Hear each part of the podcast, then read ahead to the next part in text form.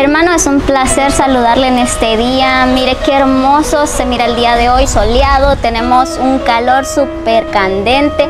Quiero este día compartir con usted un devocional que hace un par de días lo leí con un, par de amigos y me pareció muy curioso porque dice, tráeme el sacrificio de acción de gracias.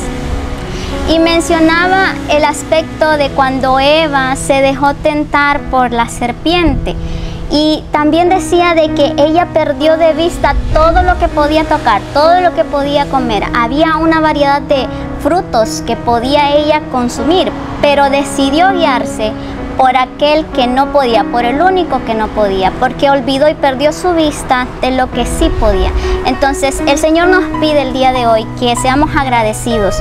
Lo invito a que agradezca lo que sí tiene, no se enfoca en lo que no tiene porque eso es lo que nos hace apartarnos de lo que de verdad nos hace felices, lo que de verdad nos trae el gozo. Así que disfrutemos el día de hoy, de esta semana, de este calor, de lo que tenemos. No importa si es muy poco, pero lo que tenemos nos hace felices. Así que le invito en este día a que seamos agradecidos con lo que tenemos. Dios le bendiga.